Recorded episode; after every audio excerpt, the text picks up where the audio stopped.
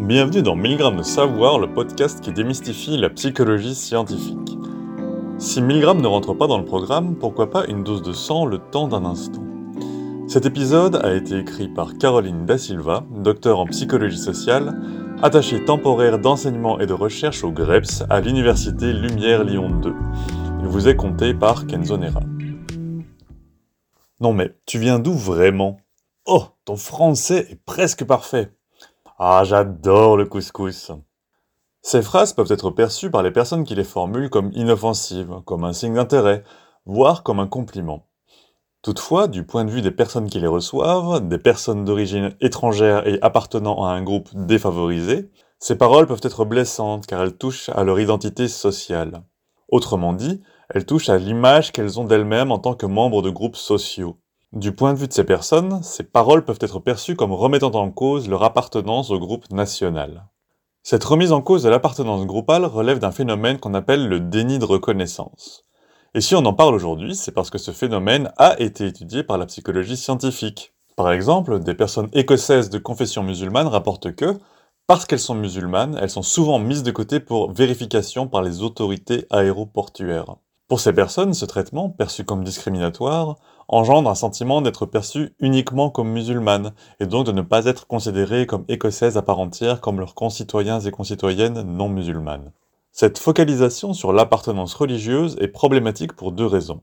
D'une part, pour les personnes questionnées lors d'un transit à l'aéroport, c'est l'appartenance nationale qui doit primer plutôt que leur appartenance religieuse. Ainsi, dans ce contexte, elles ne souhaitent pas être perçues en tant que musulmanes mais en tant qu'écossaises. D'autre part, ce traitement implique une association de l'identité musulmane avec la menace terroriste, ce qui viendrait justifier, aux yeux des autorités aéroportuaires, le ciblage de personnes musulmanes pour les vérifications de sécurité. Ces résultats mettent en avant l'aspect contextuel de l'identité sociale. Autrement dit, L'importance accordée à une identité sociale dépend du contexte dans lequel cette identité s'exprime. Prenons l'exemple fictif de Karima. Karima est enseignante dans le secondaire, elle aime le football et elle est musulmane. Lorsque Karima fait cours à ses élèves ou participe à une réunion de travail, c'est son identité professionnelle, son appartenance au corps enseignant qui est importante pour elle. Par conséquent, dans ces situations, elle souhaite être perçue comme professeur. Le déni de reconnaissance dans ce cas précis aurait lieu, par exemple, lorsqu'un ou une collègue lui demanderait ses origines ou lui poserait une question liée à sa religion.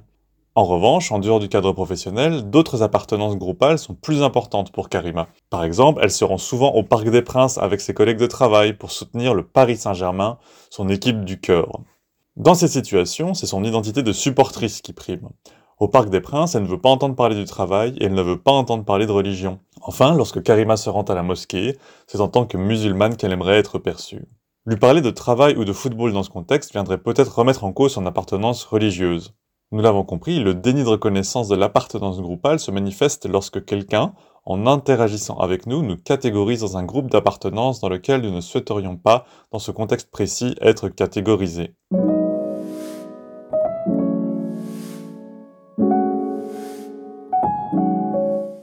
Karima peut aussi éprouver un déni de reconnaissance si, par exemple, on lui fait des compliments sur sa beauté dans un contexte professionnel dans lequel elle ne souhaite pas être perçue comme une belle femme, mais comme une professeure compétente.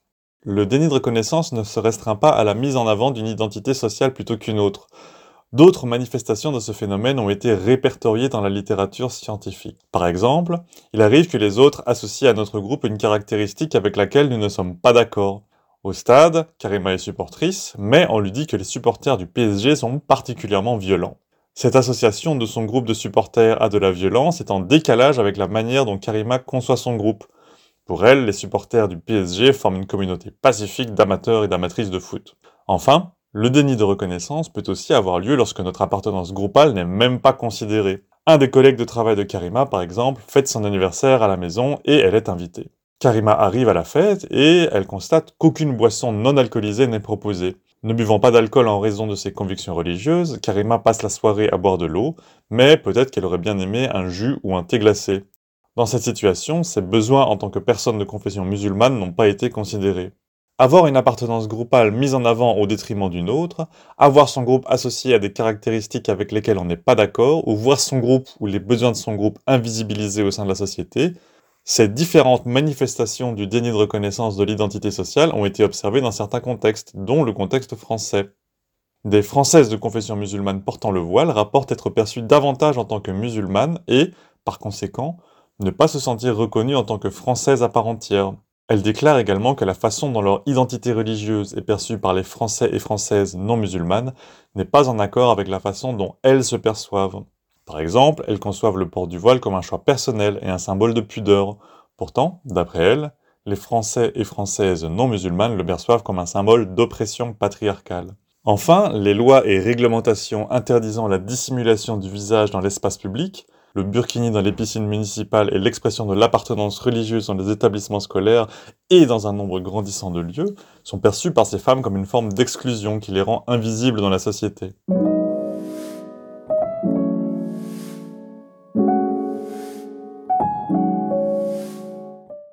Ces différentes manifestations du déni de reconnaissance de l'identité sociale sont souvent vécues négativement par les personnes concernées. Mais est-ce que cela engendre encore d'autres répercussions? Quelques études se sont penchées sur cette question, mais uniquement en ce qui concerne la mise en avant de la part d'autrui d'une appartenance groupale plutôt qu'une autre. Ces études suggèrent que le déni de reconnaissance de l'appartenance nationale est associé à une plus forte identification nationale. Au moins les individus se sentent reconnus en tant que membres du groupe national, au plus ils s'identifient à ce groupe. Cela laisse supposer que le déni de reconnaissance, en tant que menace identitaire, déclenche une réponse d'affirmation identitaire. Autrement dit, pour faire face à cette expérience menaçante de remise en question de leur appartenance nationale, les individus affirment davantage cette même appartenance. Le déni de reconnaissance de l'appartenance nationale peut être également associé à une identification plus élevée au groupe stigmatisé, et à l'expression d'intentions prosociales à l'égard d'un groupe défavorisé. Par exemple, une perception élevée de déni de reconnaissance est associée à plus d'identification aux personnes maghrébines, ainsi qu'à plus d'intentions prosociales à l'égard des réfugiés et réfugiés syriens. Le fait de percevoir qu'on nie notre appartenance au groupe national peut être aussi associé à un bien-être moindre. Celui-ci se manifeste par une faible estime de soi et par l'expression des émotions négatives comme la colère, la frustration ou la tristesse, cette manifestation de déni de reconnaissance est aussi associée à l'expression d'attitudes hostiles vis-à-vis du groupe dominant.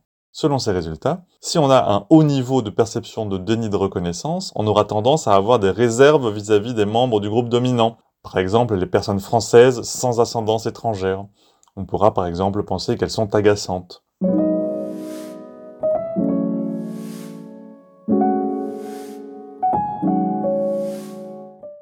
Cet impact délétère du déni de reconnaissance sur le bien-être individuel et les relations au sein du groupe national signale que le déni de reconnaissance peut non seulement avoir des répercussions négatives pour les individus, mais aussi au sein de la société. En effet, sous certaines conditions, le déni de reconnaissance pourrait déclencher un processus de radicalisation, tel que décrit par la théorie de la quête de sens. Selon cette théorie, la radicalisation serait déclenchée par un besoin de sens, un besoin d'être quelqu'un et de se sentir respecté, éveillé par le vécu de différentes expériences négatives, dont par exemple le déni de reconnaissance. Alors, la prochaine fois que vous rencontrez quelqu'un qui est différent de vous du fait de sa couleur de peau, de sa confession religieuse ou de son origine étrangère, peut-être que vous vous souviendrez de cet épisode et que vous privilégierez d'autres questions pour briser la glace, comme le classique Tu fais quoi dans la vie? ou encore Qu'est-ce que tu aimes dans la vie? Merci d'avoir écouté cette capsule de 100 grammes de savoir écrite par Caroline Da Silva, docteur en psychologie sociale et attachée temporaire d'enseignement et de recherche au GREPS à l'université Lumière Lyon 2. L'épisode a été relu par l'équipe et vous était raconté par Kenzo Nera. Nous vous retrouvons très vite pour de nouveaux épisodes passionnants. N'hésitez pas à consulter notre site 1000g.ulb.be qui contient des informations complémentaires où vous trouverez notamment un lexique et des références. Vous pouvez vous abonner à notre podcast sur Apple Podcast ou SoundCloud, ou nous suivre sur Facebook, Instagram et X, anciennement Twitter.